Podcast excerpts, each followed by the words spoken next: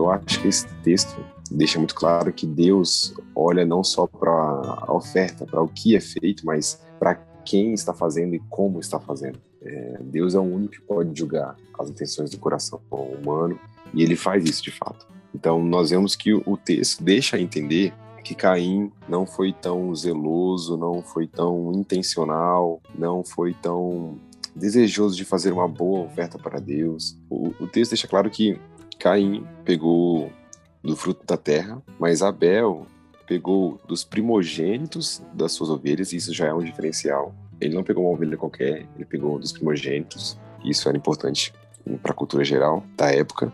E também diz que ele pegou da sua gordura, que era algo valioso, era uma parte do animal que todo mundo queria utilizar para fazer comida e etc. Então, ele realmente pegou o melhor do melhor que ele tinha para entregar para Deus. E isso mostra o coração de Abel, alguém que queria de fato agradar a Deus. E isso nos ensina sobre como servir a Deus, como ofertar algo para Deus. Nós temos que fazer o melhor com o que nós temos e sempre com o coração desejoso de agradar o Pai. Não, não, podemos ser como Caim, é alguém que é descuidado, que alguém, alguém que não se importa muito com que está fazendo. Nós não podemos, por exemplo, ir para a igreja, ir para um culto, fazer um trabalho para o Senhor só para cumprir uma rotina, um calendário e etc. Não, nós temos que ser como Abel, sempre fazer o melhor do melhor para o nosso Pai. É interessante que o Senhor ele não ele não desliga, né, a conexão do ofertante com a oferta. E a gente observa isso depois lá no Novo Testamento. O Senhor fala sobre como ofertar, que nós temos que estar com os nossos corações limpos,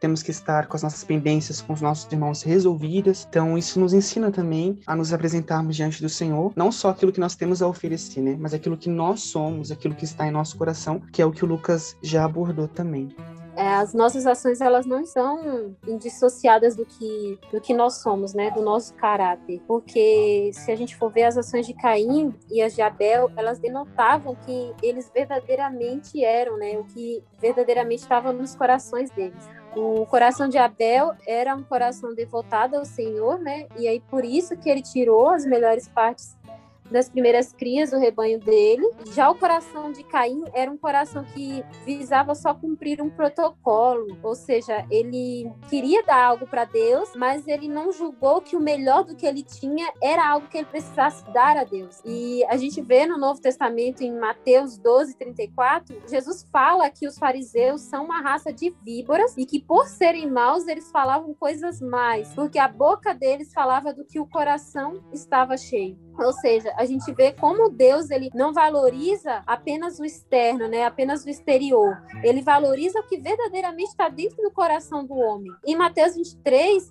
Jesus ele condena de uma forma assim muito enfática e assim eu leio até esse texto imaginando assim Jesus muito muito revoltado, porque ele condena os fariseus e os, os escribas porque eles tentavam qualquer forma, a qualquer custo se parecer bons aos olhos do povo, mas o que tinha no coração deles e as obras ocultas deles eram más. Eles faziam mal a, a viúvas e na frente do povo tentavam demonstrar uma santidade que não existia. E aí, nisso tudo a gente pode ver como Deus mostra, né, que ele não aceita apenas um mero cumprimento de códigos, de protocolos, mas ele busca corações que verdadeiramente o adorem. Então a gente pode ver que ele não odiou a Caim. Tanto é que, mesmo depois do que Caim fez ao irmão dele, ele permitiu que Caim seguisse o caminho dele e ainda sinalizou ele na testa, né? Para que ninguém no caminho assassinasse ele. Deus poderia ter fulminado Caim ali naquele momento, mas ele não fez isso. E então assim, a gente entende que o caminho de Caim era um caminho antropocêntrico, né? Ele considerava que o homem era o foco, mas na verdade não são as obras do homem, não é o homem que é o foco. O foco é Deus. Cara, eu achei muito interessante uma palavra que a Maria utilizou aqui. Ela falou sobre adoração. E o fato é que Deus, ele espera o nosso melhor. E isso é adoração. Eu acho que nós temos um, um grande ensino aqui, a nossa identidade, em essência, aquilo que nós fomos criados para ser.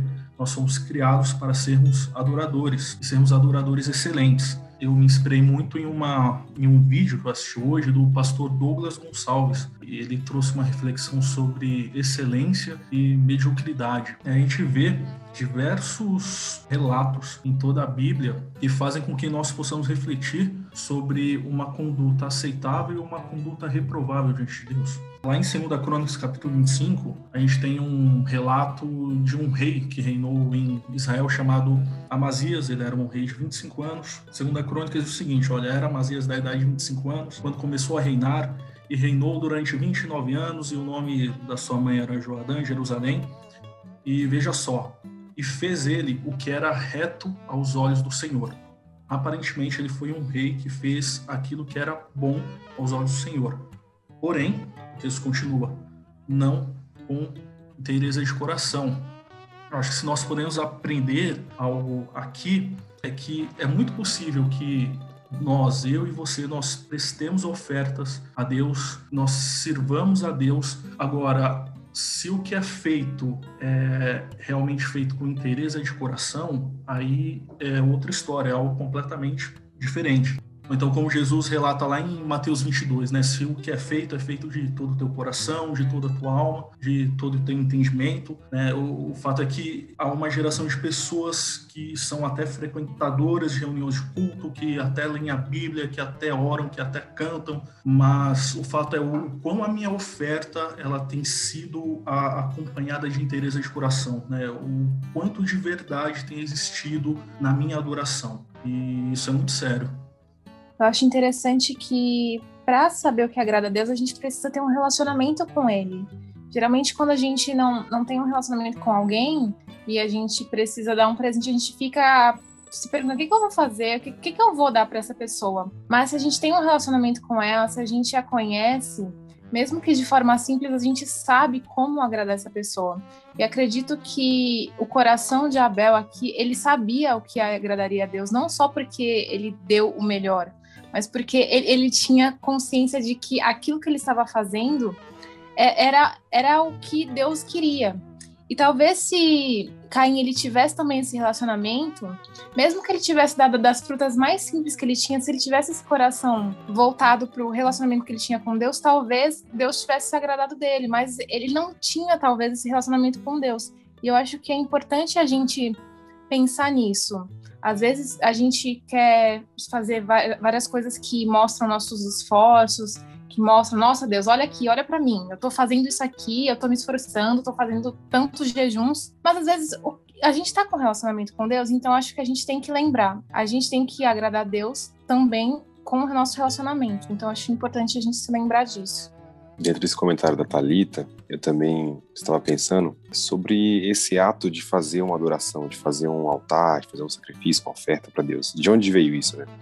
É, eu acho que o Eric pincelou um pouco isso e, e, e, acho que é uma pergunta que não fica, a resposta não fica tão clara, porque não tem um texto, um, um versículo que mostre que Deus ensinou Adão a como sacrificar, não tem um texto que mostre quando o homem descobriu a ideia de sacrificar, ou como sacrificar não tem isso no início aqui. É simplesmente o narrador descreve um sacrifício, uma oferta sendo feita. É, mas eu acredito, é uma interpretação minha, que de alguma forma Deus ensinou isso para o homem, naturalmente para Adão e Eva ali no início. E eu acredito que esse hábito foi passando culturalmente geração após geração. Eu acho que não foi sem motivo, não foi algo posso dizer, uma invenção de Caim e Abel, é, essa ideia de ter é, oferecido algo a Deus. É, eu acho que existia, sim, já um, um, conhecimento sobre esse assunto. De fato, Abel devia ter um bom relacionamento com Deus e conhecia o que Deus queria, sabe? De fato, ele aprendeu a vontade de Deus, talvez com os pais, e ele compreendeu isso. Deus se agradou.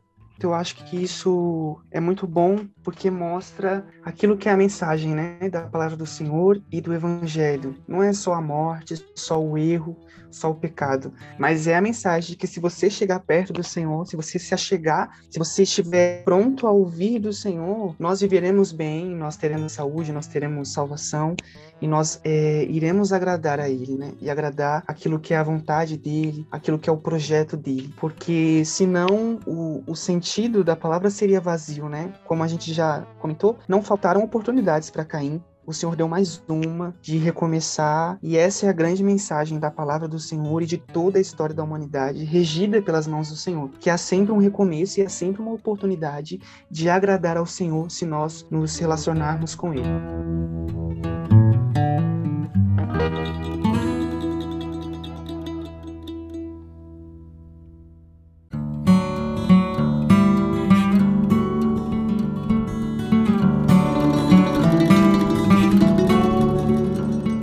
Interessante que assim que o homem ele tem ali a sua queda e depois vem os dois fazerem ali os seus sacrifícios, mesmo assim é, Deus nunca deixou de falar com o homem. Depois que eles tiveram ali, ofertaram ao Senhor, o Senhor veio falar com Caim, alertando ele quanto ao pecado, é, mostrando que Deus ele não desiste do homem. Ele poderia ter desistido de Caim, mas ele não desistiu de falar com o homem, mesmo após o homem ter pecado. E mais à frente nós veremos também que quando Caim ele mata seu irmão, Deus novamente desce ali, fala, mostrando ali a misericórdia de Deus, né, para com o homem. Deus é maravilhoso é, dentro desse assunto ainda, eu acho interessante que assim que Caim se ira fortemente e o semblante dele descai, Deus vem para falar com Caim, como o Neemias acabou de comentar. E a forma como Deus fala com Caim inicialmente é uma pergunta. Eu acho isso muito interessante, porque me lembra a história de Adão e Eva. Deus também perguntou para Adão, após ele ter pecado, Deus perguntou: Adão, onde estás?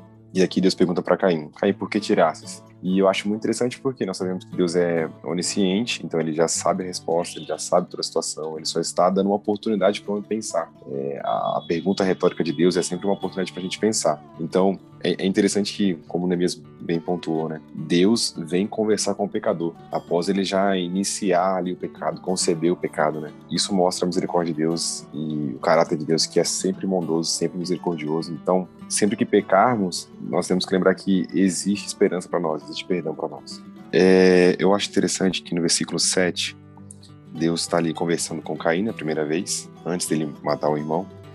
E olha o que Deus diz para ele. Deus diz assim: Se bem fizeres, não haverá aceitação para ti. É muito interessante que Deus chama a consciência de Caim para pensar. É, Deus tenta de alguma forma provocar em Caim um senso moral, dizendo assim: olha, mas se você não fizer corretamente, não, não vai ser bom, você não vai ser aceito.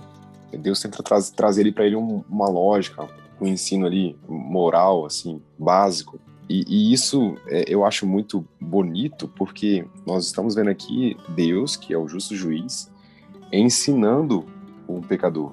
Deus vê que, que Caim ali está, está começando a, a querer pecar, a se desviar, a se descaminhar, mas Deus vem com toda a misericórdia, toda a paciência. Olha só, Deus poderia já vir aqui fulminando Caim, mas não, ele vem com paciência e, como um bom mestre que ele é, ele começa a ensinar Caim. Isso nos ensina muito a, a ter paciência com os imaturos na fé, com os pecadores, com aqueles que estão falhando, sabe? Nós precisamos ensinar com paciência, como Deus ensina. É, é interessante também ver aqui a justiça de Deus. Deus não vai cobrar de Caim algo que ele já não tem ensinado. Então ele está ensinando aqui a Caim, mas Caim vai errar e depois ele vem para cobrar aquele que Caim não aprendeu, não quis aprender. E, fica outro ensino para nós aqui, que nós não sejamos como Caim, maus alunos, maus discípulos. Nessa parte aí, que ele fala, né, saiba que o pecado ameaça a porta, ele deseja conquistá-lo, mas você deve dominá-lo. É, no original é como se fosse um animal atrás da porta, pronto para dar o bote. Então, quer dizer, ele agiu mal, então ele traz ah, o pecado contra ele mesmo, querendo dominá-lo, mas Deus adverte ali no sentido também de misericórdia, mostrando o perigo que estava de Caim, para ele dominar o pecado e não ser dominado por ele. Essa passagem também nos mostra como nós somos responsáveis por nossas ações. Eu acho que, de maneira geral, as pessoas querem ser irresponsáveis pelas ações nós queremos ser como Adão e Eva, que culpam sempre o outro. Não, a culpa é do fulano. Não, mas foi a mulher que o Senhor deu. Mas foi a serpente. E hoje em dia as pessoas falam, não, mas é a sociedade. Não, mas foi a minha infância, minha família. Não, mas é o meu próximo. E na verdade, não. Cabe a nós sempre dominar as nossas próprias ações. Cabe a nós sempre dominar o, o mal que nos tenta. Deus sempre nos dá a possibilidade de fugir do mal. Deus nos deu, por meio do fruto do Espírito, o domínio próprio, que é a temperança. Então, nós não podemos transmitir nossas responsabilidades, nós temos que ser pessoas responsáveis. É importante nós sermos humildes, né? Eu acho que se talvez nessa primeira parte, no primeiro questionamento, se Caim tivesse sido ensinável, tivesse aprendido, tivesse sido humilde com o ensino que Deus estava trazendo, talvez a gente não teria visto as consequências, né? a gente não teria visto talvez o homicídio. E, e depois, novamente, o Senhor ele faz um questionamento para Caim. E novamente ele não confessa, ele foge, ele, ele não é humilde em reconhecer o erro. E eu acho que isso nos mostra que nós devemos ser humildes, nós devemos confessar os nossos erros para o Senhor, principalmente, e aprender com eles. E a gente vê nesses dois exemplos, nessas duas conversas que Deus teve com Caim, que em momento algum ele foi humilde, em momento algum ele confessou. Então, acredito que nós devemos aprender com, com esse erro e sermos humildes, confessarmos nossos erros para que nós não vejamos consequências ruins para nós. E é interessante que no texto, Caim recebe graciosamente o ensino de Deus sobre o que é certo e errado. Caim deveria ter utilizado a fé dele na palavra de Deus. Ele deveria ter tido fé no ensino de Deus e, com temor e humildade, ter feito o que era certo. Mas ele desprezou a graça de Deus da fala, do ensino, da aproximação, da intimidade. Ele desprezou tudo isso, negou tudo isso e foi para o caminho do pecado. Na carta de 1 Pedro, ele diz que se nós que recebemos o dom da graça, se nós que uma vez cremos no Senhor Jesus, começarmos a voltar pelo caminho da maldade, do pecado, nós estamos realmente negando tudo. Então, a graça de Deus ela vem de maneira soberana, isso realmente independe da ação humana, da, do, do, mérito humano, das obras humanas, mas a resposta a essa graça é responsabilidade nossa. E Caim respondeu mal. Nós não podemos ser assim.